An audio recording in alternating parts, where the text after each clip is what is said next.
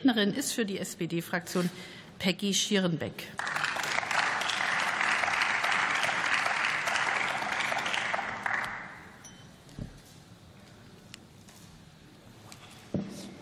Sehr geehrte Frau Präsidentin, sehr geehrte Damen und Herren, sehr geehrte Kolleginnen und Kollegen! Herr Oppelt, die Vorwürfe, die Sie nicht mehr hören wollen, die wir immer wieder aufrechterhalten an die Vorgängerregierung, sind ja berechtigt, weil wir sind immer noch am Aufräumen. Es ist nichts getan worden. Ja. So. Clankriminalität ist ein großes Problem für unsere Gesellschaft. Wir dürfen bei der Debatte jedoch nicht vergessen, dass es dabei nicht nur um die Bekämpfung von Kriminalität geht. Nein, es geht auch darum, in der Zukunft kriminelles Handeln zu verhindern, denn Prävention ist günstiger als jeder Schaden. Und ich stehe heute hier vor Ihnen als Innenpolitikerin zuständig für Sicherheitsforschung und Prävention. Liebe Frau Schirnbeck, erlauben Sie eine Zwischenfrage aus der AfD-Fraktion? Nein. Mit der Prävention verhindern wir Verbrechen. Wie wir zu welchen Präventionsmaßnahmen kommen, dafür brauchen wir eben die Sicherheitsforschung. Ihnen allen sind schon Präventionsmaßnahmen begegnet. Sie kennen die Notrufsäulen auf Bahnsteigen. Allein ihr Vorhandensein hat maßgeblich dafür gesorgt, dass Gewalttaten stark zurückgegangen sind. Frauenparkplätze, Kameraüberwachung, ausreichend Licht an bestimmten Stellen, Sicherheitspersonal, Polizeipräsenz, Geldströme, ja, auch gelingende Integrationspolitik, Chancenaufenthaltsrecht ist ein weiteres, weiteres Präventions, eine weitere Präventionsmaßnahme. Natürlich gehört Prävention in dem Sinne dazu, dass bereits straffällig gewordene Personen rückfällig werden.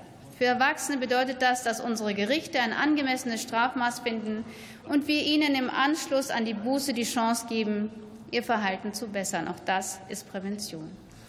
Dazu gehört Präventionsarbeit, bei der wir Einzelpersonen in den Blick nehmen. Wir müssen es weiterhin mit der gezielten Ansprache versuchen. Wir dürfen es niemals unversucht lassen, eine friedliche Lösung zu finden oder durch Dialog kriminellen Verhalten vorzubeugen. Wir müssen es den Personen erschweren, eine Tat zu begehen. Wir müssen Tatgelegenheiten reduzieren. Wir brauchen Kontrollmaßnahmen der Polizei, zum Beispiel Hotspots der Szene. Und mit Jugendlichen, die leicht zu beeindrucken sind, muss intensiv gearbeitet werden. Sie müssen lernen, was in der Gesellschaft, in der sie sich befinden, problematische Verhaltensweisen sind. Und sie müssen sehen, dass es auch für sie innerhalb der Strukturen, die das Leben in Deutschland bietet, eine Perspektive fernab aller Kriminalität gibt. Und wir brauchen noch mehr Prävention, sogar die Art von Prävention, die wir vielleicht auf den ersten Blick gar nicht als solche erkennen. Dazu gehören Angebote für Kinder, eine gesicherte Betreuung in Kindertagesstätten, Sport in den Freizeit- und ja auch Schulpflicht. So lösen wir Kinder frühzeitig aus potenziell kriminellen Familienstrukturen heraus. Aber wir geben ihnen auch die Möglichkeit, Gleichaltrige zu treffen und einen Blick in die Mehrheitsgesellschaft zu werfen, die fest auf dem Boden unserer freiheitlich-demokratischen Grundordnung steht. Wir müssen Kindern aus Clanfamilien die Chance bieten, eigene Räume außerhalb der Familie in der Gesellschaft zu finden und sie damit auch andere Erfahrungen und Eindrücke sammeln lassen. Wir müssen auch dafür sorgen, dass die Eltern frühzeitig in unsere gesellschaftlichen Strukturen eingebunden werden. Arbeit ist sinngebend. Zahlreiche Studien belegen das.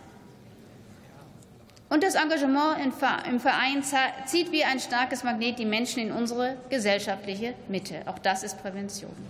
Wir sprechen häufig von der objektiven Sicherheitslage, die wir mit knallharten Zahlen belegen können, und von dem subjektiven Sicherheitsempfinden, das wir versuchen zu messen.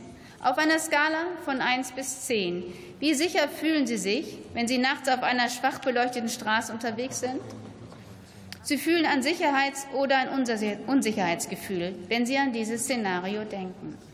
Ich kann aber auch fragen, auf einer Skala von 1 bis 10, wie sicher fühlen Sie sich, wenn Sie in einer Gesellschaft leben, in deren Strukturen Sie nie ganz vordringen konnten und sich deswegen immer etwas isoliert fühlen?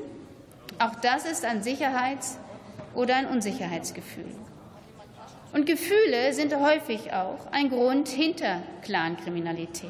Neulich habe ich erst wieder gelesen, was zur Bildung von clanähnlichen Strukturen führt.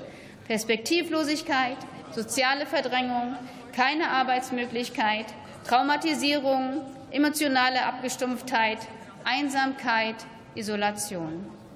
Und dann die Möglichkeit, sich in der Parallelgesellschaft der Clans durch kriminelles und brutales Verhalten nach oben zu arbeiten, etwas zu verdienen, Anerkennung von Menschen in einer ähnlichen Lebenssituation zu ernten.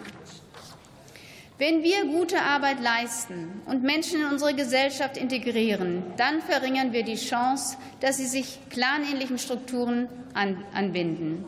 Wenn wir Menschen die gleiche Chance bieten, ein anerkannter Teil unserer Gesellschaft zu werden, dann leisten wir die beste Präventionsarbeit. Prävention ist langfristig günstiger als Schadensbehebung und Kriminalitätsbekämpfung. Vielen Dank für Ihre Aufmerksamkeit.